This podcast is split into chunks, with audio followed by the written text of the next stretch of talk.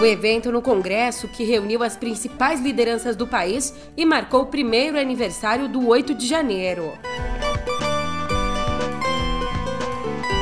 Também por aqui, pesquisa indica que maioria dos brasileiros vê Bolsonaro como responsável pela tentativa golpista.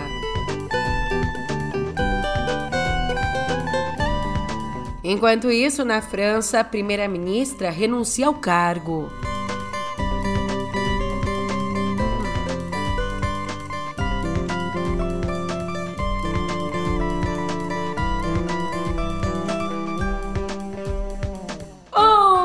Ótimo dia, uma ótima tarde, uma ótima noite para você. Eu sou a Julia Keck e vem cá, como é que você tá, hein?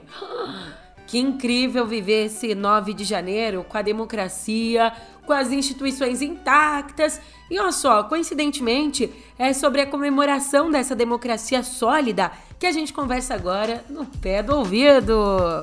Música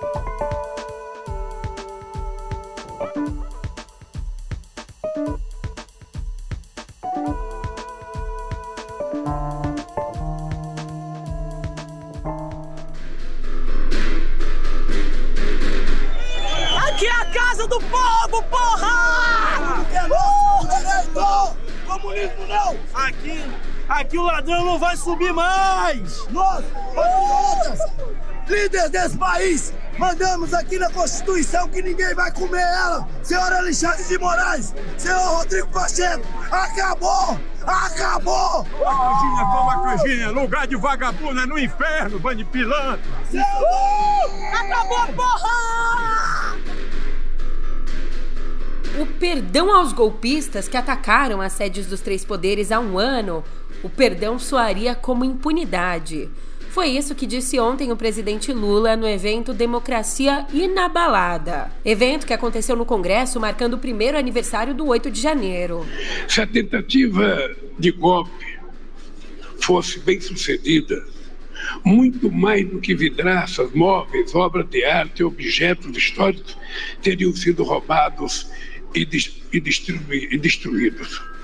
A vontade soberana do povo brasileiro, expressa nas urnas, teria sido roubada e a democracia teria sido destruída. A essa altura, o Brasil estaria mergulhado no caos econômico e social. O combate à fome e à desigualdade teria votado a estaca zero.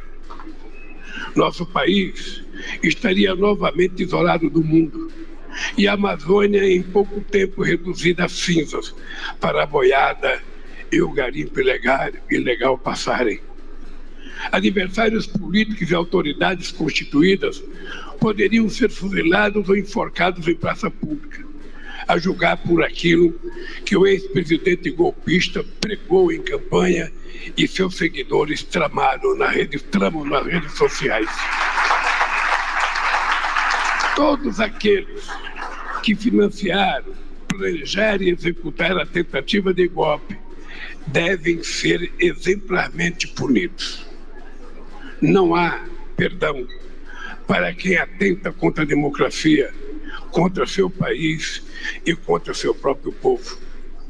O perdão soaria como impunidade, e a impunidade como salvo-conduto para novos atos terroristas no nosso país. Salvamos a democracia.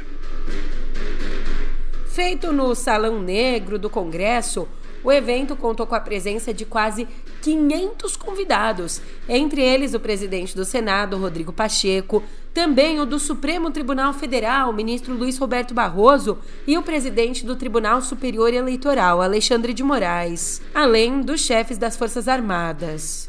E aliás, ao discursar, Alexandre de Moraes disse que não se pode confundir paz e união com impunidade e que não haverá apaziguamento. Ele também defendeu a regulamentação das redes para evitar manipulações políticas. É o momento de reafirmar para o presente. Reafirmar que somos um único país.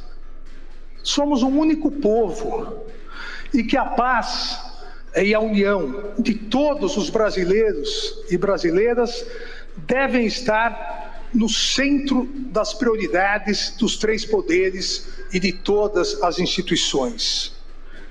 Mas o fortalecimento da democracia não permite confundirmos paz e união com impunidade, apaziguamento ou esquecimento.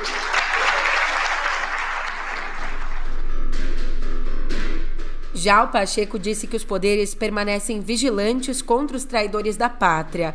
E também anunciou, olha que coisa simbólica, que as grades que ficam no entorno do Congresso vão ser retiradas, devolvendo assim o prédio ao povo. Elas foram instaladas em frente ao prédio dias antes dos ataques, há mais de um ano, e desde então continuaram ali. Inimigos da democracia, que não representam a vontade popular, recorrem à desinformação, à desordem, ao vandalismo, para simular uma força que não possuem. Os inimigos da democracia disseminam ódio para enganar e recrutar uma parcela da sociedade. Os inimigos da democracia usam um falso discurso político para ascender ao poder para neles se manterem de maneira ilegítima e para dissimular suas reais intenções. As instituições republicanas, por outro lado, são verdadeiramente fortes. Fortes porque respaldadas pelo mais elementar dos poderes, aquele que emana do povo. Pouco antes do evento no Congresso, em um ato no Supremo, o Barroso disse que o 8 de janeiro representou a mais profunda e desoladora derrota do espírito e que o momento agora é de uma verdadeira pacificação da sociedade. Em meio a tudo o que vi e ouvi, poucas coisas me impressionaram mais do que o relato de um dos nossos bravos policiais judiciais a quem queria prestar uma homenagem, porque enfrentaram com destemor e grande desvantagem numérica a horda de invasores bárbaros narrou-me um desses policiais judiciais que, após arremessarem objetos, dar marretadas nas paredes e atear, atearem fogo aos tapetes, os invasores se ajoelhavam no chão e rezavam fervorosamente. Onde, Deus do céu, se pode imaginar essa implausível mistura de ódio com, religio com religiosidade? Incapaz de distinguir o bem do mal. Nenhuma gota de apreço ao próximo, como pregam as Escrituras. Falsos patriotas que não respeitam os símbolos da pátria. Falsos religiosos que não cultivam o bem, a paz e o amor. Desmoralizaram Deus e a bandeira nacional. O que assistimos aqui foi a mais profunda e desoladora derrota do espírito. Pacificação, mas tem uma coisa aqui: se é exato um ano, no dia 9 de janeiro do ano passado, dia seguinte aos ataques, se naquele dia o Lula conseguiu reunir todos os governadores no Planalto, junto com os ministros de Estado e do Supremo, dessa vez. Membros da oposição não participaram. Quem fez o mesmo, passou longe, foram os governadores alinhados ao ex-presidente Jair Bolsonaro. E você não acredita? Outro que ficou fora foi o presidente da Câmara, o Arthur Lira. Ele não foi alegando problemas de saúde na família. Mas eu tô achando aqui que o nome da doença é Bolsonite, porque antes da decisão de não participar da solenidade, o Lira se reuniu com o Bolsonaro. Olha, na virada do ano, o Bolsonaro se hospedou num hotel do Gilson Machado, ex-ministro do Turismo, que adora tocar Pink Floyd ali na sanfona. Hey, daddy, what the fuck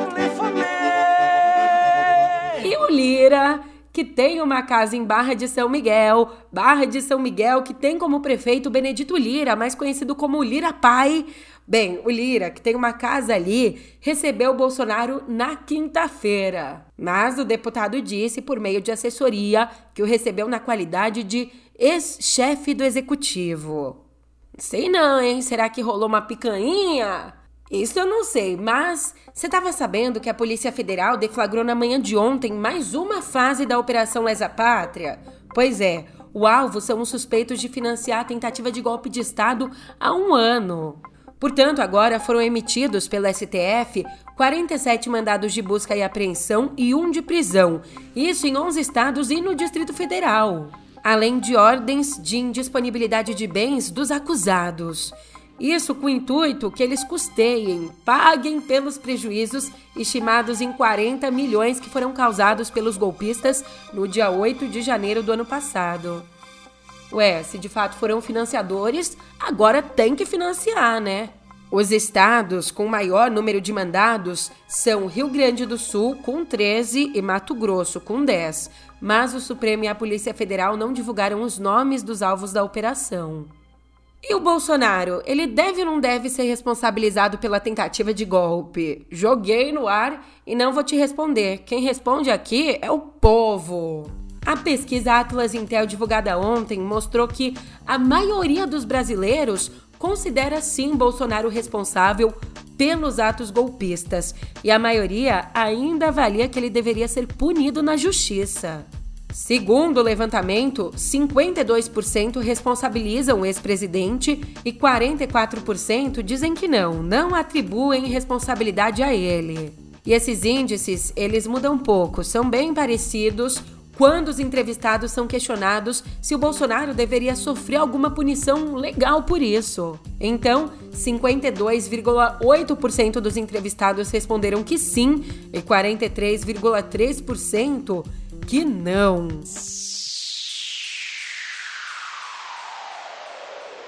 No cenário internacional, em uma nova visita ao Oriente Médio, o secretário de Estado americano Anthony Blinken condenou a ideia, defendida pela ala mais radical do governo israelense, de realocar em países vizinhos os palestinos que vivem na faixa de Gaza. We continue to raise with Israel the need to do everything possible to facilitate the provision of humanitarian aid to Gaza, and I will do so again when I'm there later this week. They cannot, they must not be pressed to leave Gaza. Abrindo aspas, então, para o que disse o Blinken, os civis palestinos precisam poder voltar para suas casas tão logo seja possível. Eles não podem e não devem ser pressionados a deixar Gaza. Fecha aspas. E assim, por mais que essa também seja a posição oficial do governo israelense, Integrantes da extrema-direita que fazem parte do gabinete do Benjamin Netanyahu defendem o contrário. Por exemplo, o próprio ministro das Finanças, o Bezalel Smotrich, disse que os palestinos deveriam deixar Gaza para que os judeus fizessem o deserto florescer. Enquanto o ministro da Segurança Nacional, Itamar Ben-Gvir, disse que a migração dos palestinos seria uma solução para a crise iniciada pelos atentados do Hamas lá no dia 7 de outubro. Já na França, a crise política desagou na renúncia ontem da primeira-ministra Elisabeth Borne. Ainda a gente não sabe, não foi anunciado quem vai substituí-la. E as especulações sobre a saída dela começaram em dezembro, quando o presidente Emmanuel Macron prometeu uma nova iniciativa política. Então, entre os potenciais candidatos para substituí-la estão o ministro da Educação, Gabriel Attal, de 34 anos, e Sebastien Lecorne, ministro da Defesa. A saída de Borne segue um ano marcado por crises políticas desencadeadas pela polêmica e contestada reforma previdenciária e pelas leis de imigração.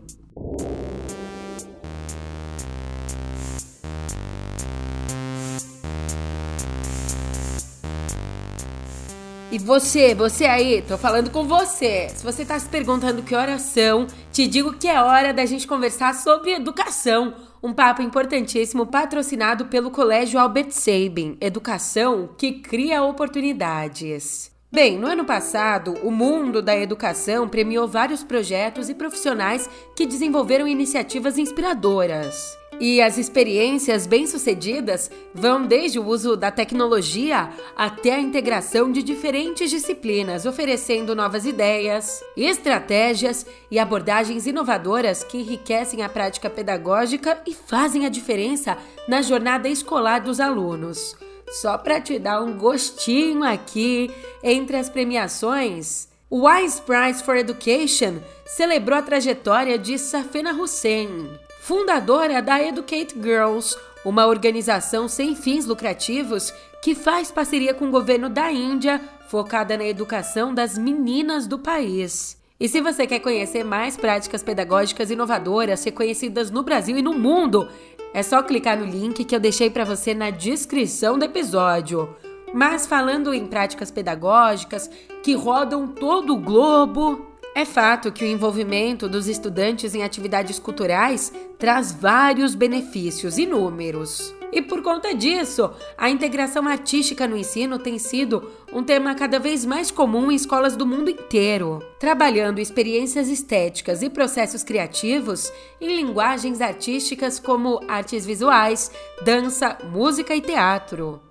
Inclusive, olha que coisa interessante, os alunos eles cumprem objetivos de aprendizagem duplos quando usam a criatividade para explorar ligações entre uma forma de arte e outra disciplina para então conseguir uma compreensão mais variada de ambas. Não tem jeito, a arte tem que fazer parte. E esse foi aqui o nosso papo patrocinado pelo Colégio Albert Sabin. Colégio Albert Sabin, educação que cria oportunidades.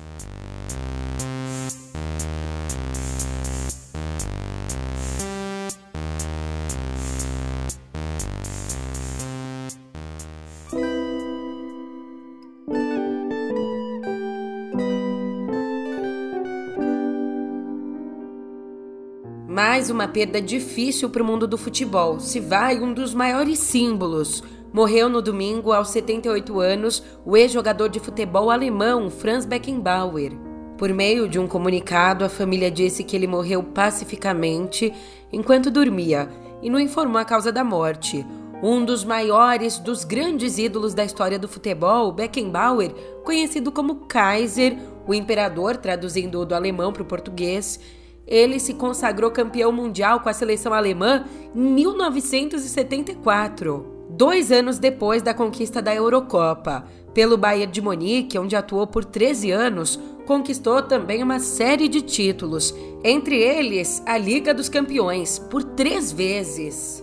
O ex-zagueiro também entrou para a história das Copas do Mundo ao conquistar o Mundial de 90 como treinador, figurando a seleta lista que só conta com Didier Deschamps, atual comandante da seleção francesa, e com Zagallo. Ele, outro que nos deixou na sexta aos 92 anos. E outra notícia importante vem do Vaticano. Em um pronunciamento aos chefes diplomáticos do Vaticano, o Papa Francisco pediu a proibição global da barriga de aluguel, quando a pessoa gesta né, uma criança que vai ser criada por outros pais. E além disso, o Papa classificou a prática como exploração da mulher e do bebê, a comparou ao terrorismo e às guerras como ameaça à paz e à humanidade e criticou o que chamou de comercialização do corpo humano. Vale dizer que a barriga de aluguel por meio comercial é proibida em vários países, inclusive aqui no Brasil.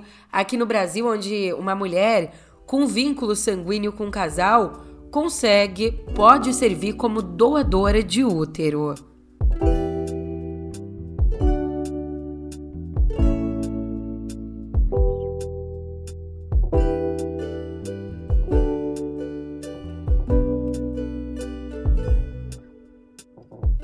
Aqui em Cultura a gente conversa sobre literatura nacional, porque com os 70 anos da morte do Graciliano Ramos, um dos expoentes do romantismo brasileiro, as obras dele passaram ao domínio público nesse ano.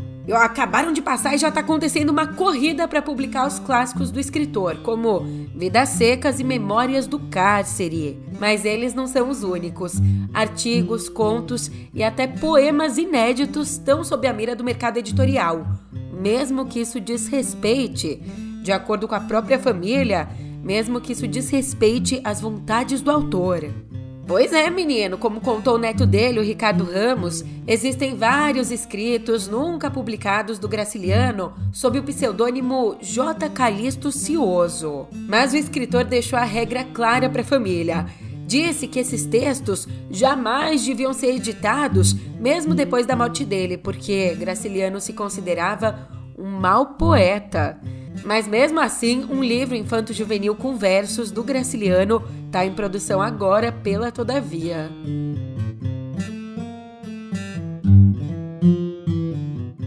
E voltamos ao mundo das premiações, porque ganhar é bom, mas viralizar também tem seu valor, vai. Pelo menos foi o que comprovou a Jennifer Lawrence durante a entrega do Globo de Ouro, na noite de domingo. Ela que concorria a melhor atriz em comédia musical por Que Horas Eu Te Pego? E aí, durante a apresentação das indicadas, Jennifer Lawrence, No Hard Feelings. Quando a câmera focou a Lawrence, ela disse, disse assim, sem áudio, quase dublou um se eu não ganhar, eu vou embora. E no fim ela não ganhou e nem foi embora. O prêmio ficou com a Emma Stone por Pobres Criaturas e a Jennifer, que é amiga dela há anos e anos, aplaudiu muito. Mas as redes, claro, foram tomadas pela brincadeira da atriz, que também as redes acabaram levantando outros momentos hilários que ela proporcionou em outras premiações.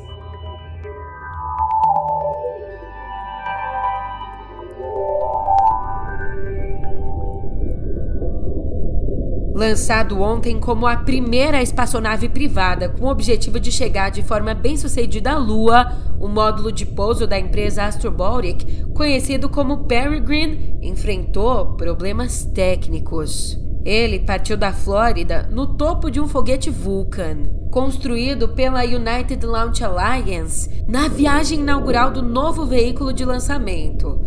Só que, de acordo com a empresa, a sonda sofreu uma anomalia que a impediu de alcançar uma orientação estável para o Sol. O problema aconteceu poucas horas depois da viagem começar e pode ameaçar a missão de pouso na Lua.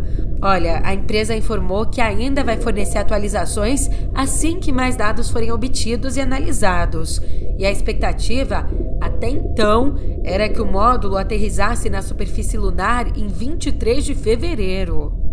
Mas antes disso, hoje mesmo começa a maior feira de tecnologia do mundo, a CES 2024 em Las Vegas. O evento vai reunir mais de 4 mil expositores, incluindo marcas, startups globais, profissionais da indústria, líderes da mídia e do governo.